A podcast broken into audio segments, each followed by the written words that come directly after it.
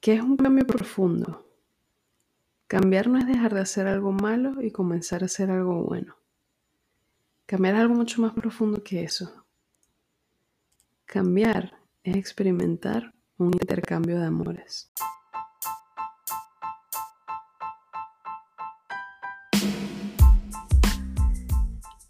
Vamos a empezar hoy con un ejemplo bastante sencillo de entender para cualquiera. Piensa en un hombre casado que es infiel. ¿Qué es lo que hace falta que suceda si este hombre realmente quiere restaurar su matrimonio?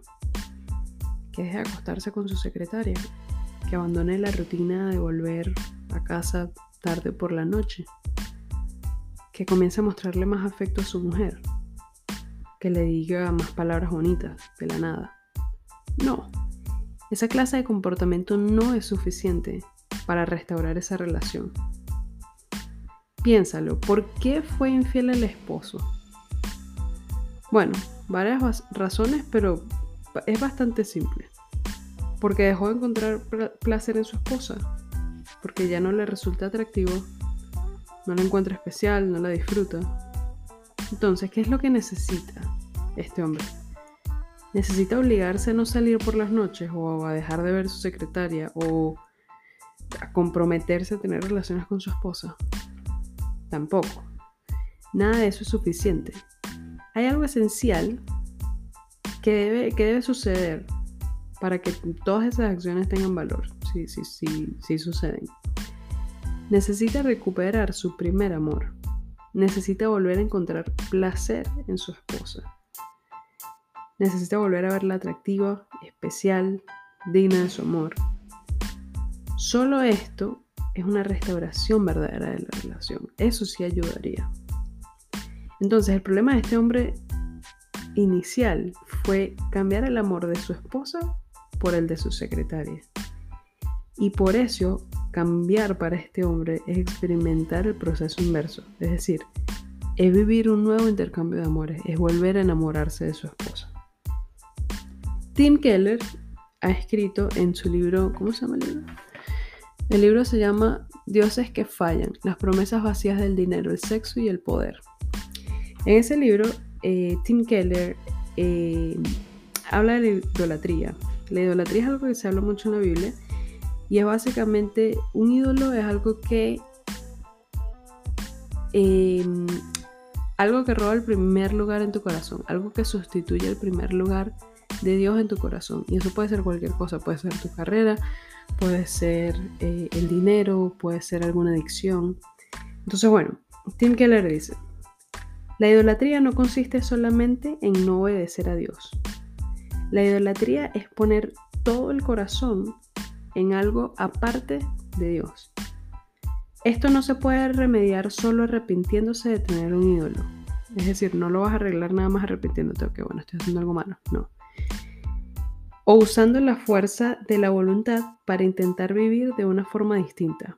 Es decir, no solo porque te des cuenta y digas, ok, bueno, me voy a obligar a dejar de hacer esto. Eso no es suficiente.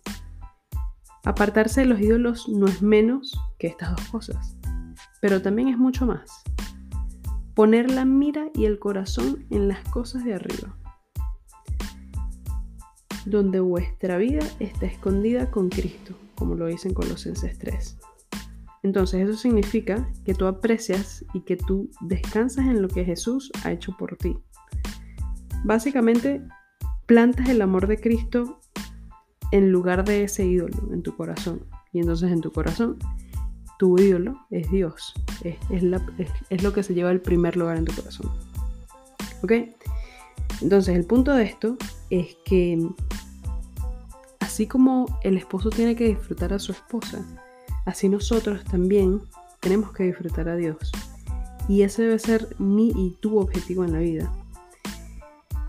Puede que tú y yo no disfrutemos de las mismas cosas, ¿no? Pero todos tenemos un corazón vacío que busca satisfacción y eso es seguro.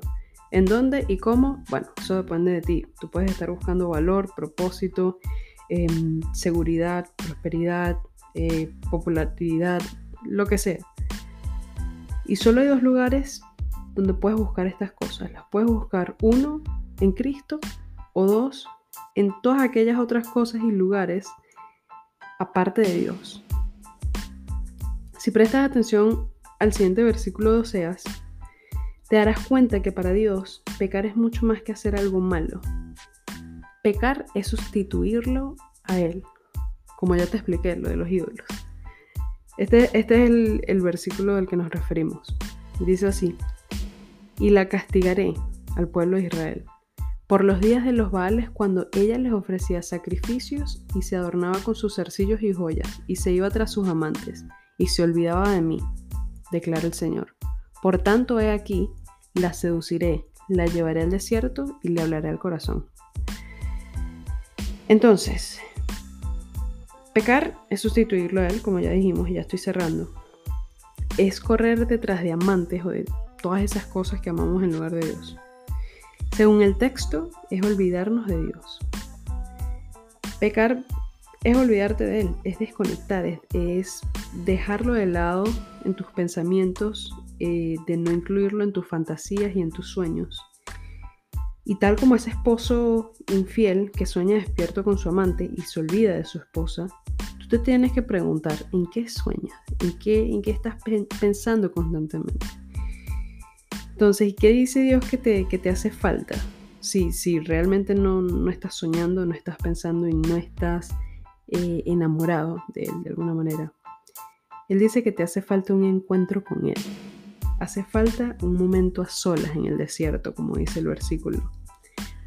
Y este momento a solas no es solamente para leer la Biblia, por ejemplo, que sí, sí hace falta, o para orar, que también hace falta, o para ayunar, sino para que Dios, Dios mismo, te hable tiernamente al corazón. En palabras de Oseas, o mejor dicho, en palabras de Dios mismo, solo ser seducido por Él, por Dios, es el cambio verdadero y es la clase de cambio que Él espera. Aquí te dejo una frase para que pienses, para que medites durante el día. O una pregunta, mejor dicho. ¿Ves el cambio como un dejar de hacer o como un volverte a enamorar.